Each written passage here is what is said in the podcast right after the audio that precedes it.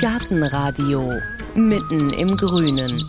Ja, und da geht es heute steil nach oben, denn es geht um Kletterpflanzen. Das sind tolle Mitbewohner, auch wenn man nur wenig Platz hat, auf dem Balkon, am Zaun, im Garten, wenn man sich was Blühendes wünscht oder einfach auch nur einen Sichtschutz. Und da gucken wir mal heute, welche Kletterpflanze passt zu wem und vor allem, muss ich mir Gedanken um die Hauswand machen. Gibt es Pflanzen, die Schäden verursachen. Wie sieht es eigentlich unterirdisch aus? Da gibt es so Horrorgeschichten von Glycinenwurzeln, die die Kellerwand durchbohrt haben sollen. Kann da was dran sein? Welche Kletterpflanzen bereichern vielleicht sogar den Speiseplan?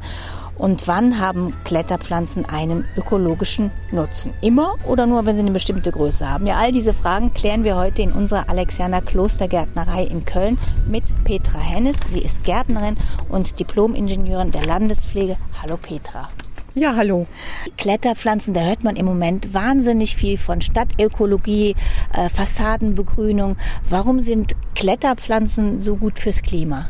Die sind so gut, weil die natürlich auch eine Menge Laub machen. Ähnlich wie Bäume haben Kletterpflanzen natürlich eine ganz große Lauboberfläche und können so CO2 und natürlich Feinstaub auch binden, was ja im Moment Thema in aller Munde ist. Und es gab ja schon in den 70er und 80er Jahren in den Städten große Programme, um Kletterpflanzen und Begrünungen zu fördern. Eben aus dem Grund, weil man festgestellt hat, dass die ein besonders ökologisch wertvoll sind. Aber sind die alle gleich ökologisch? Also in erster Linie kommt es natürlich auf die Blattmasse an, wenn es jetzt um CO2 und Feinstaub geht. Aber es gibt also auch Kletterpflanzen, die besonders für Tiere interessant sind und da ökologische Nischen bilden.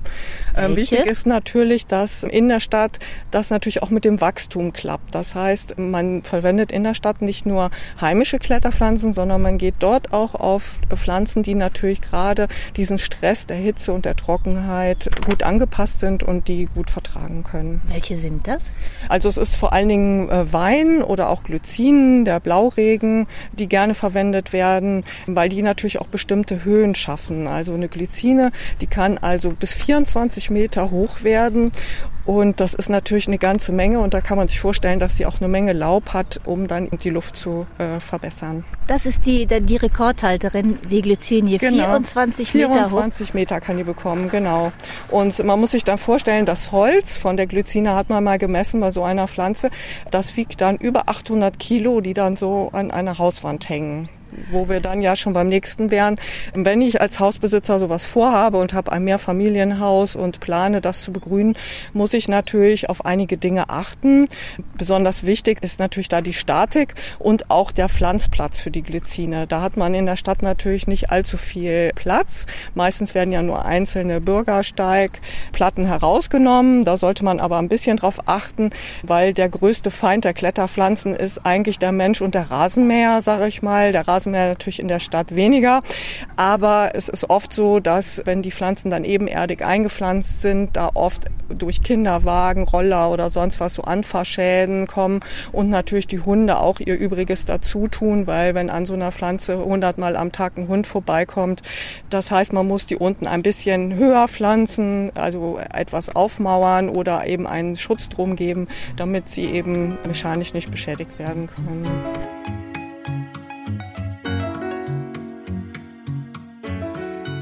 Und wenn wir vielleicht jetzt noch mal einen Schritt zurückgehen, bevor wir mhm. dazu kommen, was genau an welche Wand mhm. gehört, Klettermax und schlanke Ranke, da haben wir schon ein bisschen den Unterschied. Also es gibt die Pflanzen, die kommen von alleine hoch und dann die anderen, die brauchen eine Hilfe. Mhm. Wer gehört da alles dazu zu den Klettermaxen? Wer kommt ohne irgendeine Rankhilfe die mhm. Hauswand hoch?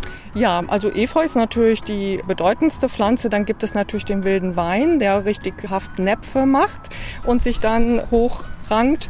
Das Efeu macht ja eher so Haftwurzeln. Dann gibt's natürlich noch die Kletterhortensie, die auch mit Haftwurzeln wunderbar alleine die Wand hochrankt. Und es gibt noch die Trompetenblume, die Kamsis, die braucht am Anfang ein wenig äh, Hilfe und macht dann nachher auch sehr schöne Haftwurzeln. Die kennt man ja auch so gut wie kaum. Die Trompetenblume ist hier auch mit einer wunderbaren orangen Blüte. Das ist eine Pflanze, die auch relativ stark wächst, die aber ökologisch sehr, sehr wertvoll ist, weil die auch von Nachtfaltern und von Bienen und Wildbienen sehr stark besucht wird. Libellen sitzen auch oft da drauf. Es ist eine Pflanze, die gerade für die Städte auch hervorragend geeignet ist, weil sie sehr stadtklimafest ist. Das heißt, sie verträgt sehr viel Hitze bei Trockenheit auch. Das heißt, eigentlich die ideale Pflanze für die Hauswand in der Innenstadt. Wie hoch wird die denn ungefähr? Die kann auch gut 10 Meter bekommen. Das heißt, am Anfang gebe ich der ein bisschen Starthilfe und dann hält die sich auch selber fest. Und das klingt ja für mich als Hausbesitzer eigentlich erstmal gut, weil ich muss das einfach nur dahin pflanzen und dann kommt die alleine hoch. Ich muss mir also keine Mühe machen mit dem Ranggitter. Aber genau vor denen haben ja oft die Hausbesitzer auch Angst, weil die denken, diese Haftwurzeln, die machen mir die Fassade kaputt. Ist da was dran? Also erstmal ist so eine Kletterpflanze, egal wie sie jetzt rankt, positiv für das Haus, weil die macht ja ein Blätterdach und schützt somit das Haus vor Witterungseinflüssen. Und man hat sogar den Effekt, dass man deutlich auch gerade bei diesen heißen Temperaturen merkt, dass das äh, Kleinklima in dem Haus auch deutlich günstiger ist, weil diese Blätterwand das eben abhält. Positiv ist es natürlich besonders bei den Pflanzen wie zum Beispiel wilder Wein, die im Winter halt dann ihre Blätter abwerfen, so dass im Winter das Haus die Wärme speichern kann und im Sommer eben geschützt wird. Sorgen muss sich derjenige machen, der sowieso eine poröse Hauswand hat, das heißt, wo der Putz generell kaputt ist, der sollte von diesen Pflanzen absehen, weil sie sich Halt suchen, dann genau in die Ritzen gehen und dann die Schädigung weitergehen kann.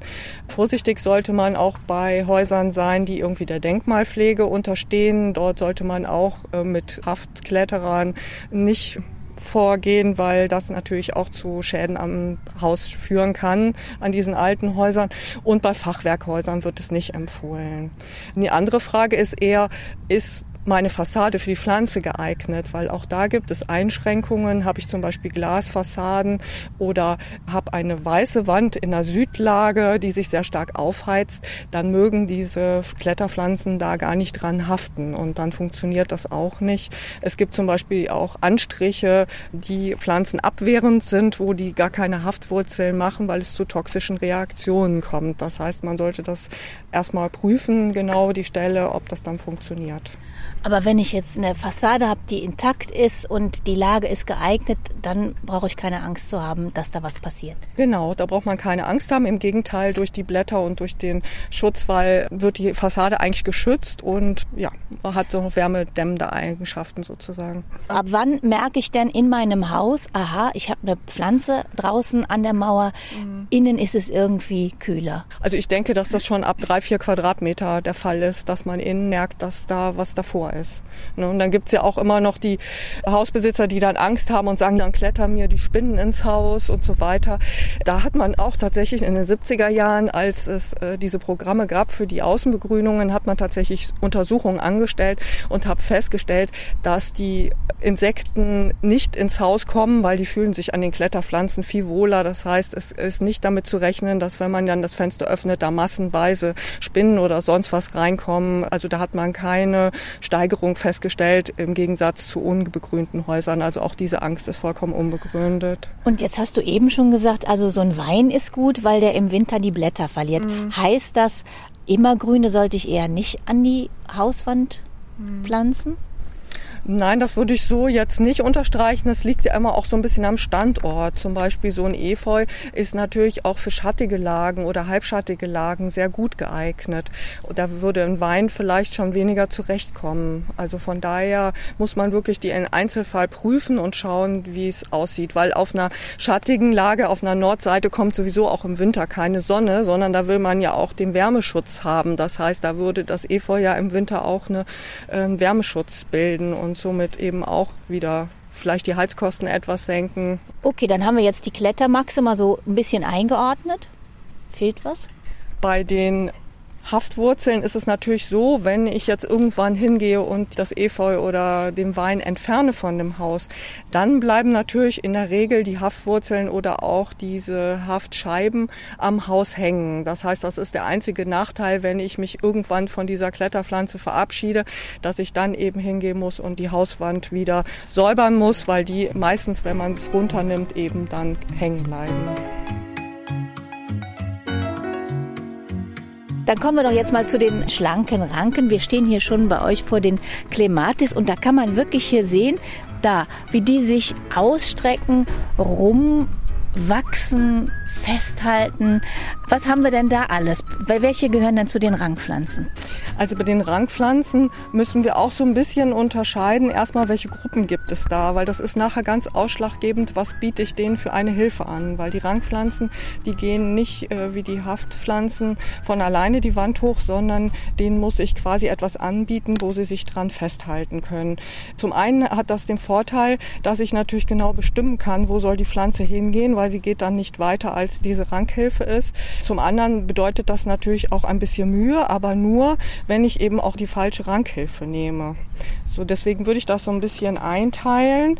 Und zwar die Clematis, das sind halt die Blattstielranker die wollen in der Regel ein Gitter haben. Das heißt, ähm, dass die Rankhilfe sollte ein Gitter sein. Am günstigsten sind so 10 bis 20 Zentimeter von den Lochdurchmessern. Auch der einzelne Gitterstab sollte nicht dicker als zwei Zentimeter dick sein. Dann kann ich die Clematis pflanzen und dann einmal an die Rankhilfe ranführen und dann macht die den Rest eigentlich ganz alleine.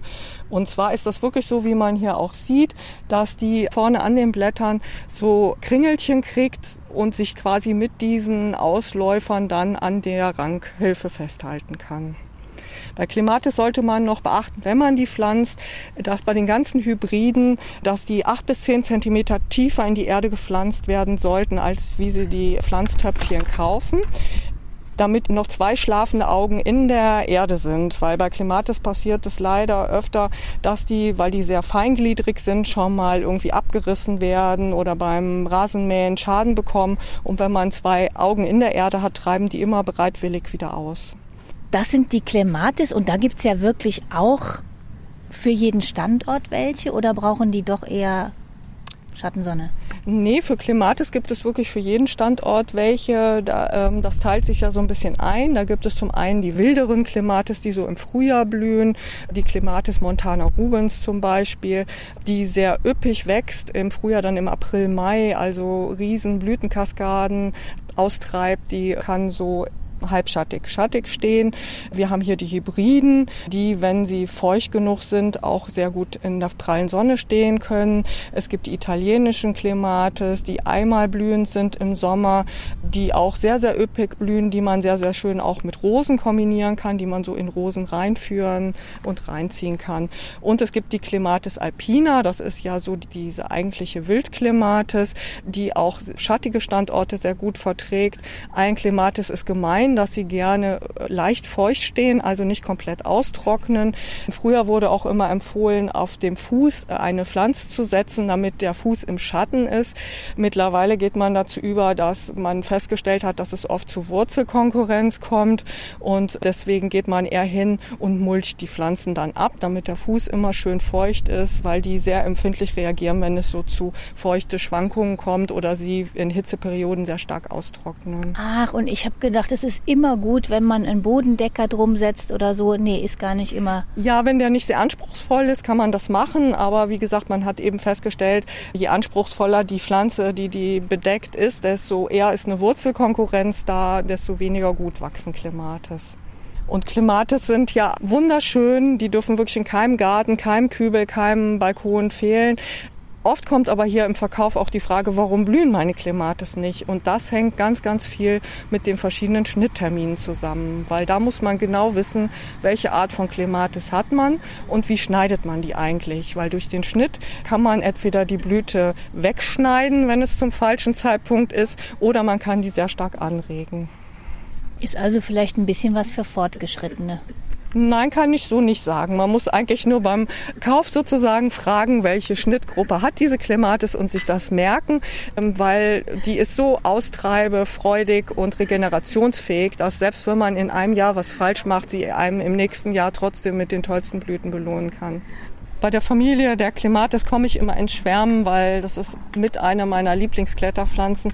Besonders schön sind auch die immergrünen Clematis. Das sind zwar leichte Dieven, die man im Winter immer ein bisschen einpacken und behandeln muss, aber dafür blühen sie sehr, sehr üppig und belohnen einen dann auch ganzjährig mit einem grünen Blatt, was natürlich auf dem Balkon auch immer sehr schön ist. Die Spreizklimmer. Das sind ja auch noch welche. Also Spreizklimmer. Spreizklimmer, genau. Haben wir hier einen stehen, irgendwo ein Spreizklimmer? Eine Kletterrose ist zum Beispiel ein Spreizklimmer. Gehen wir mal zur Rose, zu der Spreizklimmerin. Also wenn man so eine Rose sieht, dann weiß man ja oft nicht, ist das jetzt eine Kletterrose oder nicht, weil eine Rose eben keine ausgebildeten Haftorgane hat oder auch keine Ranken ausbildet.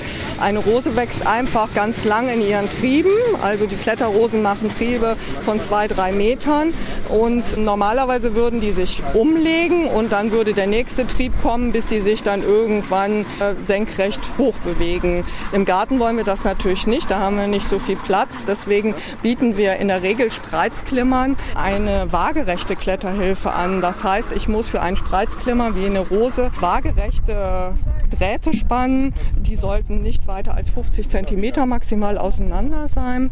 Und dann kann ich einfach diese lang gewordenen Rosentriebe dahinter klemmen. Das gleiche gilt für Brombeeren. Das sind auch Spreizklimmer zum Beispiel. Oder auch der Winterjasmin, der so hübsch im Winter blüht mit den gelben Blüten, der ja auch eine wunderschöne Kletterpflanze ist. Und die wollen alle waagerechte Haltemechanismen. Stichwort Brombeeren. Da denke ich nur an wahnsinnig rankende Triebe, die man nachher überall im Garten hat. Mhm. Sind die geeignet zur Fassadenbegrünung? Ja, auf jeden Fall. Also mittlerweile gibt es ja auch verschiedene Züchtungen, die sogar dornlos sind, wo man also selbst wenn man die dann beischneidet oder so gar nicht in die Gefahr kommt, sich irgendwie weh zu tun. Und gerade so im Schrebergarten, man kann sie naschen. Brombeeren sind ideale Ökopflanzen. Sie werden von Schmetterlingsraupen geliebt, von Bienen beflogen. Also es ist eigentlich eine der ökologisch wertvollsten Kletterpflanzen. Also die meisten Kletterpflanzen sind in unseren Regionen allerdings die Schlinger. Das sind äh, Kletterpflanzen, die, wie eben schon besprochen, die Glycine, die sich dann entweder linksrum oder rechtsrum um die Kletterhilfe schlingen können. Interessant ist das zum Beispiel bei den Glycinen. Da gibt es die chinesische Glycine, die äh, ringt sich tatsächlich links rum und dann gibt es die japanische Glycine, die ringt sich äh, rechts rum. Und auch hier ist es wichtig, wenn ich die anpflanze und falsch rum drum wickel, dann tut sich natürlich nichts. Das heißt, die packt nicht an und geht dann hoch, sondern ich muss natürlich schon die richtige Richtung einhalten. Ah, das kann ich dann aber sehen, wenn ich die zum Beispiel in der Gärtnerei mir besorge, dann ist die ja schon um den Stab ja. richtig rum und wenn ich das dann abmache oder so, dann muss ich auch, ah, dieselbe ja, Richtung. Dieselbe Richtung einhalten. Ne? Eine weitere schöne Gruppe von Schlingern sind natürlich, wo wir hier gerade vorstehen, die Lonicera, die Geißblätter oder das je länger je lieber, ist auch ökologisch eine ganz, ganz tolle Pflanze. Da gibt es auch sehr, sehr viele Sorten von. Unter anderem möchte ich herausstellen, eine Sorte, die auch wintergrün ist.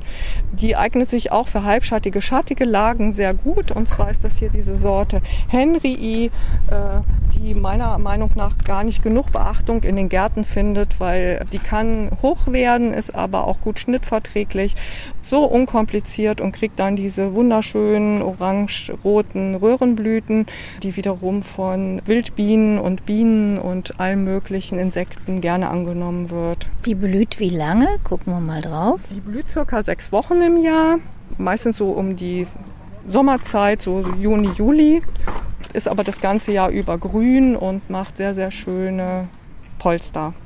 Jetzt haben wir hier das Geißblatt, hast du gesagt, Lonicera. Mhm. Wir hatten auch schon Glycinie. Das werden ja riesen Pflanzen mhm. überirdisch. Da machen sich manche auch Gedanken, wie sieht das eigentlich unterirdisch aus? Mhm. Also ich hatte wirklich neulich den Fall, es musste saniert werden, weil im Blauregen angeblich die Kellerwand porös gemacht hat. Mhm. Kann das sein? Also erstmal, das Geißblatt wird nicht so ganz gewaltig. Also das hat schon eher so Hausgartenformat, kann maximal sechs Meter werden. Das ist also kein Vergleich zu Glycine. Generell kann das natürlich immer sein bei so einer stark wachsenden Kletterpflanze wie der Glycine, dass die Richtung Hauswand wächst, genau wie Bäume auch. Allerdings habe ich noch nicht von einem Fall gehört. Oft ist das so, dass die Hauswände sowieso schon porös sind und dann eben durch das dicken Wachstum der Wurzeln dann eventuell eventuell zusätzlich Schäden entstehen.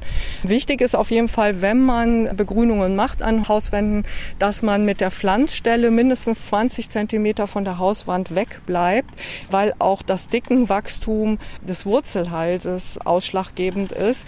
Also was ich kenne als klassischen Schaden einer Rangpflanze ist der Blauregen an der Regenrinne, der klein gepflanzt wird, der sich da rumschlingt und nach zehn Jahren hat die Regenrinne keine Form mehr, weil durch das Dickenwachstum Wachstum der Triebe, die regelrecht zusammengedrückt wird. Das heißt, die quetscht die so zusammen. Bei einer Clematis oder bei einem Geißblatt würde ich mir da überhaupt keine Sorgen machen, weil sowohl die Triebe als auch die Wurzeln sehr feingliedrig sind und sehr äh, vernetzt sind und die gar nicht so einen dicken Wachstum bekommen, dass man sich da irgendwie Gedanken machen müsste. Jetzt, jetzt haben wir ganz viel darüber gesprochen, was mache ich, wenn ich eine Hauswand habe und Boden und da kann ich die Kletterpflanze einpflanzen. Aber das ist doch eigentlich auch eine tolle Sache für einen Balkon, oder? Was muss ich denn da beachten? Also bei den Kletterpflanzen für einen Balkon sollte man vor allen Dingen die Wuchsstärke beachten. Weil es gibt natürlich Pflanzen wie eben die genannte Glycine oder auch die Trompetenblume, die sehr, sehr stark wachsen. Die sind für den Balkon natürlich nicht so besonders geeignet. Aber zum Beispiel eine Clematis, ein Geißblatt, eine Passionsblume wie hier oder eben die ganzen Spreizglimmer wie die Rosen, wie dem Winterjasmin. Sowas kann ich natürlich immer gut auf dem Balkon nehmen. Wichtig ist, dass die Pflanze Rückschnitt gut verträgt. Wenn man also eine Pflanze für den Balkon sucht, sollte man sich vorher überlegen, ob sie eben gut schnittverträglich ist und sollte ein möglichst großes Pflanzgefäß nehmen, so groß wie es eben geht für den Balkon, weil so groß wie die sich in Wurzelballen ausbilden kann, so groß kann sie natürlich oben noch werden. Ich kann nicht erwarten, wenn ich einen 20 Zentimeter Topf habe, dass ich dann anschließend sechs Quadratmeter Wand begrünt habe, sondern das muss ja immer so ein bisschen im Gleichgewicht stehen. Ja, und ich kann ja später schlecht umtopfen, weil die ist ja dann fest irgendwo. Genau. Oder man nimmt eben einjährige Kletterpflanzen, die gibt es ja auch, wie die schwarzäugige Susanne, die Glockenrebe, die Feuerbohne, weil die kann ich ja pflanzen dann leite ich die hoch und zum Winter, wenn ich den Balkon dann ordentlich mache und aufräume, kann ich das Ganze wieder abmachen und dann habe ich den Balkon wieder ordentlich, weil die werden ja auch zwei bis drei Meter in einem Jahr und das ist auch eine wunderbare, schöne Sache für den Balkon. Und wenn ich jetzt trotzdem zum Beispiel so eine stark wachsende Kletterpflanze genommen habe, wie Blauregen oder Geißblatt, dann steht die ja in dem Topf. Hört die dann nicht von alleine auf zu wachsen irgendwann, weil sie sowieso dann nicht so groß mit werden kann? Die hört irgendwann alleine auf, aber dann sieht sie meistens auch nicht mehr so schön aus. Weil wenn die Pflanze keine Nährstoffe mehr hat, wächst sie nicht mehr, aber sie versorgt auch ihre Blätter und ihre Blüten nicht mehr. Das heißt, die Blätter werden dann gelb, die fallen dann schnell ab. Ich muss häufiger gießen, weil keine frische frische Erde mehr in dem Topf drin ist. Das Wasser läuft durch beim Gießen, das heißt, ich bekomme die Pflanze gar nicht mehr vernünftig nass und gepflegt und das zeigt die Pflanze mir natürlich auch oberirdisch. Die wird dann mit weniger Blüten reagieren und eben auch mit gelben, kranken Blättern. Also dann lieber gleich die Pflanze, die passt oder einjährige, geht auch. Geht auch, genau. Und wenn ich Kletterpflanzen auf dem Balkon habe, womit dünge ich die am besten?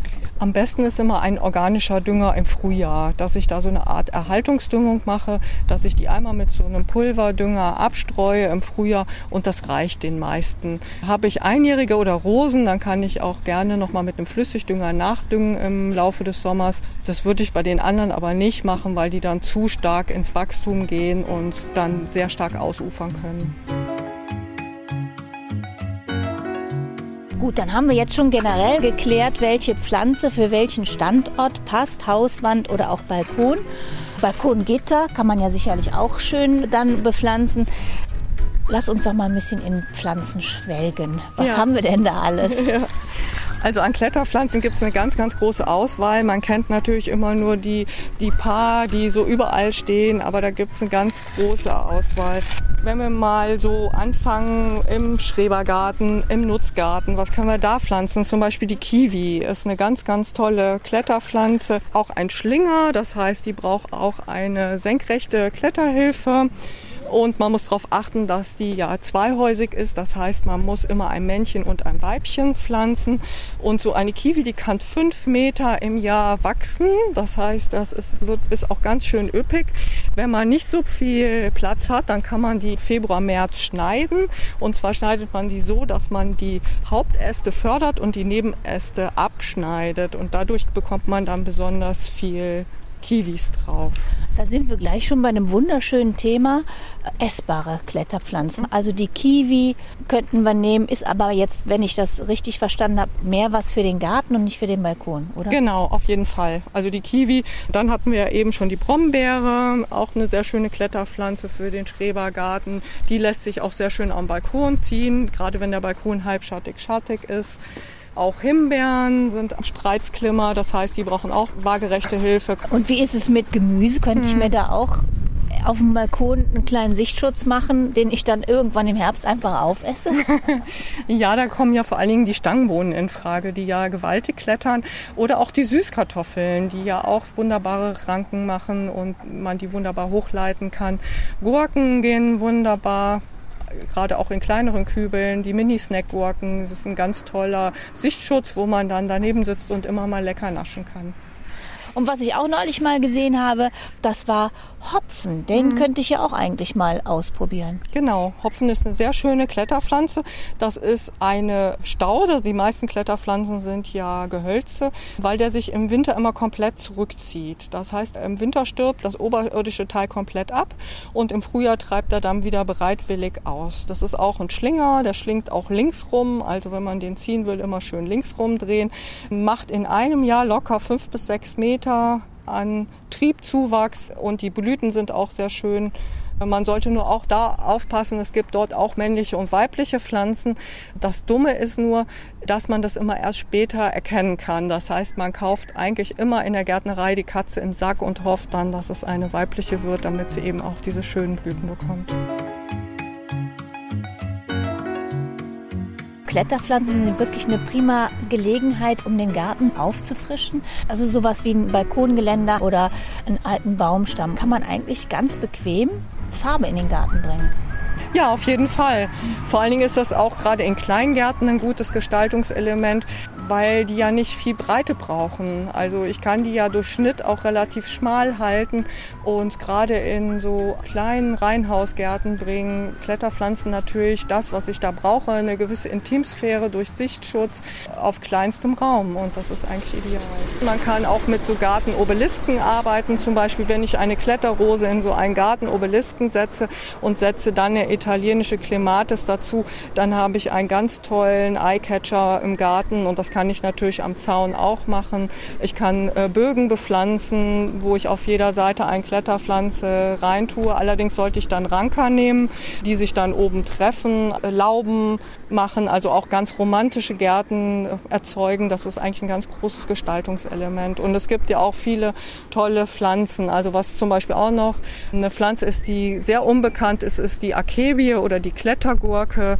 Die hat so ein Akelei-ähnliches Blatt und rankt auch wunderbar, hat dann im Mai so weinrote äh, kleine Blüten, die auch sehr schön duften, ist auch äh, für die Natur wunderbar, weil die von Nachtfaltern besonders gut äh, angeflogen wird. Und das ist auch eine ganz fantastische Kletterpflanze, die ich auch in so kleinen Gärten gut ziehen kann am Zaun oder sehr unkompliziert. Und die Klettergurke kann man noch essen? Nein, leider nicht. Die kommt aus Japan, wird dort von irgendwelchen Äffchen gegessen, aber nein, sollte man nicht, die ist leicht giftig. Und vielleicht kommen wir noch mal dazu, wie sich Kletterpflanzen mit anderen Pflanzen vertragen. Du hast vorhin schon gesagt, wenn ich vielleicht eine Clematis einpflanze, nicht unbedingt einen Bodendecker mhm. drunter, kann schon mal sein, dass die sich gegenseitig dann auch die Nährstoffe mhm. nehmen. Wie ist es denn umgekehrt, wenn ich jetzt zum Beispiel einen Baum habe und denke, der wäre vielleicht noch schöner, wenn ich da was rumranken lasse. Mhm. Ist das unter Umständen problematisch oder kann man das ruhig mal machen?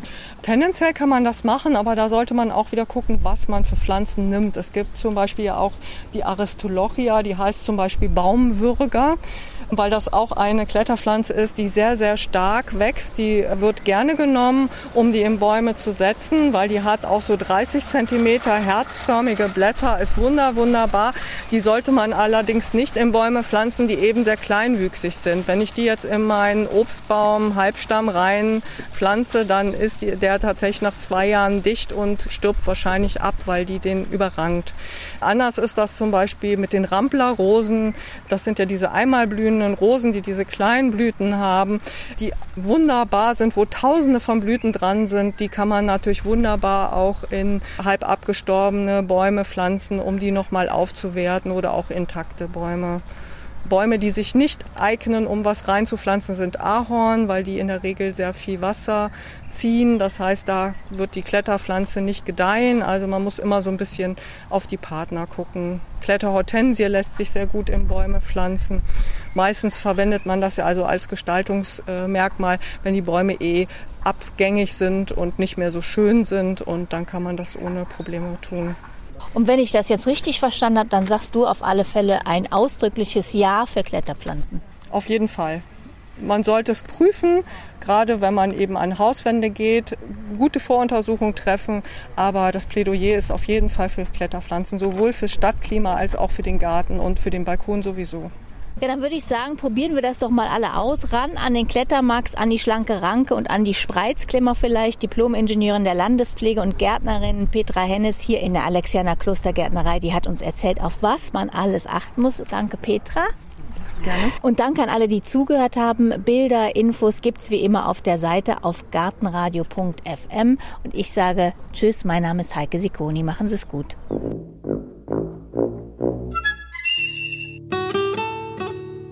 Gartenradio Gezwitscher.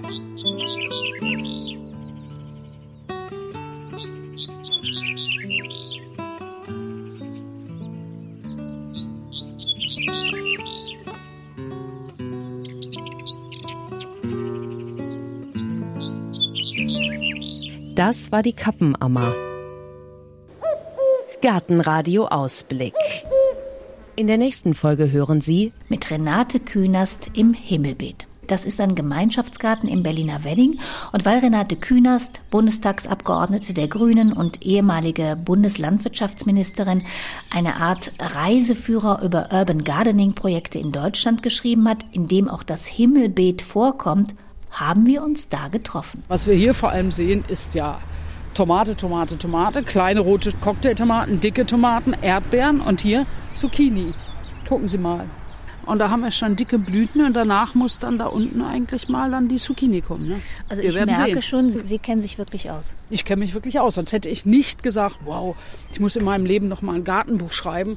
Dann hat die Chefin vom Kaiwei Verlag zu mir gesagt, als sie- die sie zufällig bei einem Abendessen traf, ja, da müsste man aber eine gute Idee haben. Also es gibt schon so viele Gartenbücher. Und ich habe gesagt, ja, wir schreiben mal nicht über die weißen Gärten von Sissinghurst, sondern über die Urban Gardening Projekte, die es in den Städten gibt. Die sind ja nicht nur Gemeinschaftsgärten für die, die da gärtnern, es sind auch kulturelle Orte, sie haben eine ganz hohe soziale Funktion und Stadt muss ja einen Beitrag zur Biodiversität leisten. Ja?